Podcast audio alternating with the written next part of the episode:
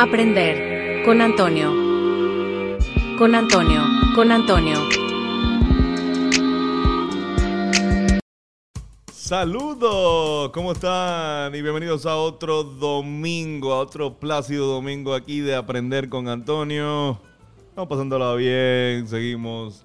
Eh, Este es el episodio número 6, si no me equivoco. Siempre me equivoco, no sé. De hecho, siempre empiezo el podcast con, con un tono diferente de, Empieza con el cigarrillo y termina con la marihuana. de taza. Este. Corillo, de verdad, gracias por ver este podcast. Vamos a probar un poco hoy de lo que es el strain Matador. Matador es un híbrido que espero que no nos mate. ¡Se murió! Mientras aprendemos este matador, vamos a aprender un poco de un tema que en Puerto Rico calcuta mucho, algo que a mucha gente le gusta, mucha gente no le gusta, pero a veces es inevitable tener que, que contar con él. Yo estoy bien seguro de que yo no quiero usar droga. ¿Qué, qué pasa? Yo quiero llegar a ser un buen músico. Vamos a hablar de los fast foods, de la comida rápida. Ese es Carlos Figueroa los controles y en la cámara Irán Molina. Siempre Irán que... Mm. Está bueno, está bueno. El, el primer el principio del sabor suena bien. Sí, suena bien. Este, güey, Corillo, los fast food es algo que tiene muchas definiciones. Por ejemplo, no muchas definiciones, pero se pueden decir varias cosas. También puede ser comida callejera, porque la comida callejera sí es comida este, rápida. Puede ser obviamente lo que es los restaurantes estilos con automóvil, que son los que los más famosos que conocemos como fast food. Los McDonald's y Burger King, los que tienen drive-thru o servicarro en español. Y también se le puede llamar comida rápida a lo que es un TV dinner. Cuando tengo problemas, leo la Biblia. Eso también es fast food. Pero no vamos a hablar ni de eso. No vamos a hablar de eso. Vamos a hablar de lo que es el fast food como tal. Y lo que es la- el servicio de comida rápida callejera. Lo que es más o menos la comida diseñada para dos cosas. La cultura trabajadora, la velocidad en la que estaba yendo eh, el mundo después de la revolución industrial. ¿Por qué no te callas? El, el término actual de fast food está muy ligado a lo que es el auto. Porque en los años 40 o sea, se crea esta, esta modalidad de que tú podías, vuelvo y digo, el servicarro, que podías pedir desde el carro, o simplemente había un mesero que iba a tu carro. No sé si, si han visto estas películas o cuando ven esto. eh, de- piensa en los 50 y te imaginas a, a unos meseros en patines yendo al, al carro a darte unos, unos hamburgers, pues ahí más o menos empieza.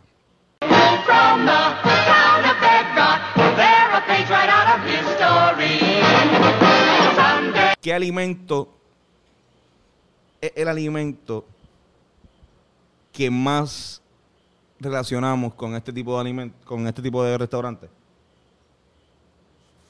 El hamburger. Hamburguesas.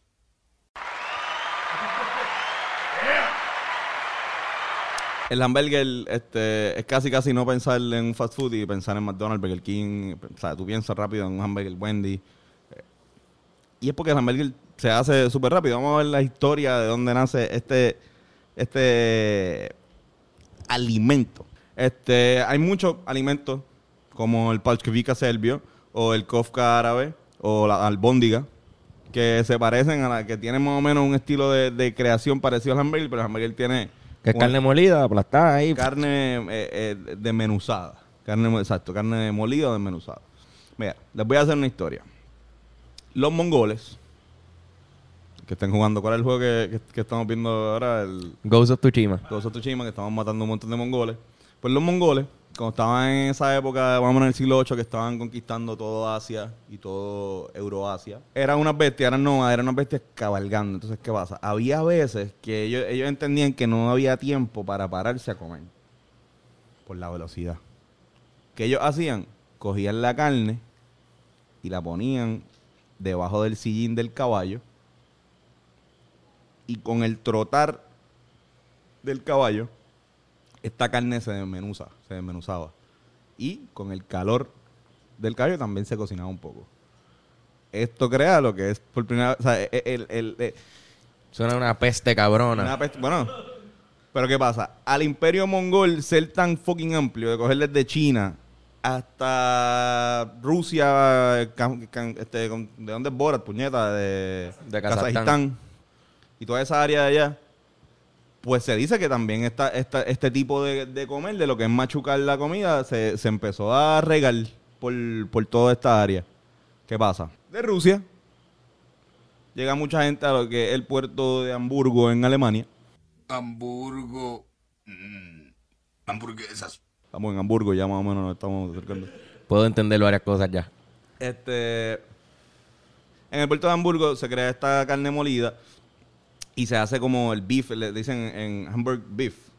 eh, con estilo de, de como carne molida que se, pero se sirve como al plato. ¿Y qué pasa? En Estados Unidos, cuando vienen muchos este, inmigrantes alemanes, estoy dándole fast forward a un montón de cosas porque la- si cuento la historia larga es bastante eh, aburrida y compleja. En, en Nueva York ya instalado algunos, algunos alemanes, cuando venían estos otros alemanes para conseguir estos, estos clientes, empezaron a servir esta Hamburg's Beef. ¿Cómo crea, cómo se crea este el por ejemplo, cómo se crea el, el- lo que es el ponerle el pan, que vaya güey, el pan. Ponerle pan, o sea, ponerle, usar el pan como plato. Eh, o sea, es súper viejo y clásico y lo ha hecho todo el mundo, ¿entiendes? Como coger, es un estilo de como no tengo un plato, pues voy a coger pan y le pongo algo en el medio. Pero bueno, vamos a decirle sándwich. ¿Por qué? ¿Quieren saber por qué le decimos sándwich? Aprender con Antonio. Este, un, un señor llamado John Montagu IV, conde de Sandwich, este, en Inglaterra, tenía, literalmente era el conde de Sandwich, tenía una adicción bien cabrona a, a jugar cartas, cabrón. Entonces él quería buscar una forma donde él pudiese comer. Y él no se lo inventó, ya existía, pero le pusieron así por él. Porque él comía todo el tiempo con, en sándwich. Todo lo que, todo lo que él, todas las carnes que tenías que ponérselas entre dos panes porque el tipo no quería ensuciar las cartas. El rey de los carbohidratos. El rey de todo, no, no. Este, el conde del sándwich. Pues nada, por eso le, por eso le dicen sándwich. En Estados Unidos, este, hay varias personas deciden ponerle a la carne de hamburgo este pan para diferentes por diferentes razones. Uno, uno, una de las teorías de un tipo es que él la vendía siempre en un festival y en ese festival, pues como en un festival no hay mesa y la gente tiene que estar caminando con eso, así que es más fácil comértelo así como un sándwich. Iba a tocar allí siempre en par de banditas de las de ahora. Iban a tocarlas, ajá, exacto, ahí, exacto. Era, era uno de esos festivales nítidos. Era La secta. La Zeta, Black Guayaba. Fue el verano del 96. Que buen Y ese festival. señor vendiendo sus Y ese sándwiches. señor vendiendo sus sándwiches, que eran revolucionarios, son pequeños sándwiches de carne molida. A la gente le gustaron un montón. Y terminó siendo pues de hamburg, pasaron a hamburgers. Y pues de ahí todas las variantes, como que sí, sí, si era con queso, pues le pusieron cheeseburger y ese tipo de cosas. Coño, está bueno esto, cabrón. Yo creo que es la primera vez en el, en el esto que vamos a acabar el tabaco antes del programa. Mira, en el 1940, los hermanos Dick y McDonald, perdón, Dick y Mac McDonald, ya uno se llama Mac, Mac McDonald, y el otro se llama Dick McDonald, que no era, puede haber sido Dick, Dick Donald, pero no, Mac McDonald, McDonald. Pues ellos dos este, deciden abrir en la carretera número 66, si no saben cuál es la carretera número 66, vean Cars, la, la película de Disney. Este, en California, el primer McDonald's, pero era como un barbecue. ¿Qué pasa? Lo más cabrón que hacían eran los hamburgers. La gente iba con, lo más que comía era hamburger. So, ellos, ellos decidieron parar y cerrar el, el- restaurante y decir, vamos a concentrarnos, vamos a abrir otro. Pero vamos a concentrarnos en los hamburgers. Y solamente vamos a vender eso y papitas. Y malteadas y shakes. Y ya y para el carajo. Y vamos a enfocarnos en un. En una. Estos fueron de las primeras personas que se, que se empezaron a enfocar en lo que son los chamaquitos, los adolescentes. Y si te pones a pensar, el McDonald's, la- la- el, el- el- el mercadeo de McDonald's mayormente es para niños. Entonces, nada, abrieron eso, abrieron McDonald's Famous Hamburgers. Y de ahí pues el resto de historia. Hamburger. Hamburger. McDonald's famous hamburger. Próxima historia de otro fast food muy importante. Eh, Este tipo llamado Harland Sanders es un viejo de Kentucky que, o bueno, en ese momento no era viejo, era, pero ya era adulto, ¿entiendes? No era, un- no era un niño. Eh, Estoy seguro que no era un niño. Eh, este, Un pequeño niño genio. Ajá, abre un, un café que se llama Sanders Café en el 1929 y empieza a preparar una receta que él tenía de su pollo frito. Que a su entender estaba bien cabrón. Era un señor que le había, se había hecho su comida un par de veces, hacía su pollo y la probaba y decía, ¡Anda pa'l carajo! Exactamente. Y todo el mundo, todo el mundo decía, cabrón, este hijo de puta. Y nunca quiso compartir su receta. No, la, patenti- la patentizó y le puso, ¿cómo le le va a llamar? La receta original. Eh, ¿Seguro, caballero? Sí, la receta original. Pero era porque tenía la crispy ya pensada, pues no la había tirado. Exacto. Pues la esa pende- otra. cabrón, pero checate, la original se tardaba media hora en hacer el pollo frito ese. Era muy lento todavía. Y el cabrón se, se va en un viaje de hacer como un- una, introduce lo que es una freidora a presión. Que yo todavía no entiendo bien el concepto. Si hay algún chef que me lo pueda explicar, pero entiendo que es como que bajarlo. Sí, que mientras más, si no me equivoco, mientras... estoy- voy a hablar una mierda cabrona. Pero si no me equivoco, como mientras más profundidad tenga el aceite, pues obviamente pues la presión, tú sabes que tú sientes como un dolor de oído cuando bajas en el agua. Exacto. Pues creo que tiene que ver con eso. En verdad estoy súper hablando, la- acabo de inventarme eso. Yo, 100% yo entiendo lo que, inventé. pero yo, tam- yo, no- yo no, o sea, no, no me puse a aprender bien qué era eso, pero igual me imaginé que era, que era lo Tiene tú que ser decías. algo así. Lo que pasa, Sí. al, hacer, al hacer esa mierda, pues lo hace más rápido. Y se, sea, hacerlo más rápido, pues se vuelve más, más rentable, más, más, más gente compra. Y así creció el negocio, tuvo que ampliarlo, hizo un motel. El primer motel de Kentucky lo fundó Sanders. En serio. El primer motel. Cabrón. ¿Qué pasa? Cabrón, exacto, no, no. Eso, eso sí que no lo Se sabía. hizo un palo. Cabrón, el, mira, para darte, para darte otro ejemplo. En el 1935, seis años después de que él abrió el Sanders Café, el, el, este, el gobernador del estado de Kentucky le dio el título honorario de coronel. Ah, él es coronel de embuste. Él es coronel, no, honorariamente no, pero eh, todo el mundo es el, el coronel Sanders. Cabrón, no, pues después de eso, pues abrió, ce- cerró ese, cerró el Sanders Café y abre un nuevo restaurante. Ya ha pensado ya más en que iba a ser una franquicia y iba a ser esto un, restaurante de comida rápida y le puso Kentucky Fried Chicken. Y pues, ya el resto de historia. Otra historia y la última historia de, de- estos fast food que voy a contar. Este es mi favorita. De hecho, por, e- por eso hice este podcast. Este tipo llamado Glenn Bell. Glenn Bell. Este. Estrogoleó bien cabrón. Es un tipo que. Ok, o sea, él era un veterano de guerra.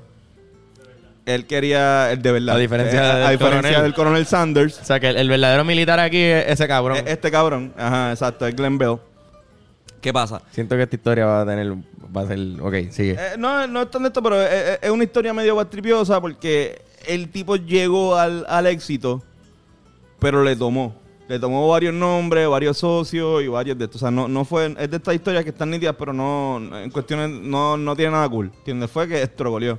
Por ejemplo, su primer restaurante fue uno de. En San Bernardo, que era un puesto de hot dogs.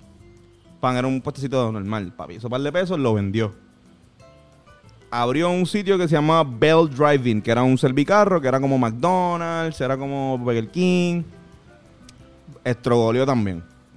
Porque era demasiado parecido a McDonald's y para esta época, ¿sabes? No era... Cabrón, le llamó Burger Donald's. Bell, ¿sabes? ¿Qué no? le iba a empezar? ¿Qué le esperaba? Exacto. Pues la pendeja es que después hace, este, él dice, ok, ¿cómo voy a hacer? Déjame pensar. Y está en San Bernardo, California, y dice que aquí hay muchos mexicanos. Voy a hacer, voy a empezar a introducir aspectos mexicanos a lo que es mi, a lo que es el, el Bell Driving. Ahí empezó, este, qué sé yo, le puso chili al hot dog. Como que cosas medio pendejas. Y qué sé yo hace otro, otro, otro local que se llama Taco Tía. Que este sí es, con aspectos Tex-Mex. Y este sí tiene éxito bien cabrón. Tanto que los dueños de los San, San Diego Chargers o los Ángeles Chargers de NFL le dicen, mira, vamos a, hacer, vamos a juntarnos y vamos a hacer un negocio bien cabrón de esto que se llama El Taco. Y este fue otro negocio que él hizo, se llama El Taco. Y estoy hablando de los años 60. Todavía. Él decide eh, que también es un palo, tiene como dos o tres o cuatro, siendo un palo relativo. Acuérdense que te- tener un restaurante, si tú tienes un restaurante, tener cuatro restaurantes del mismo es un palo. Tú como dueño. Ya es una franquicia Ya es una franquicia, ¿entiendes? Si, si tú tienes, qué sé yo, vamos a hablarte del bosquecito familiar, que hay como cuatro o cinco. Solito el dueño, que es amigo de nosotros. También hace pollo bien cabrón el pollo, coronel. Él tiene cuatro- pues un- eso es un- una franquicia, le está yendo hijo de puta, ¿entiendes? Tener un restaurante exitoso está cabrón. Imagínense, pues, llegar al nivel de McDonald's que ya, pues, otra cosa. La pendeja es que él decide irse y él dice, no, no, esto está, no me está gustando, esto del socio, quiero abrir mi propio restaurante. Con la temática del taco, la temática Tex-Mex, con mi nombre. Y de ahí nació Taco Bell. Yo quiero Taco Bell.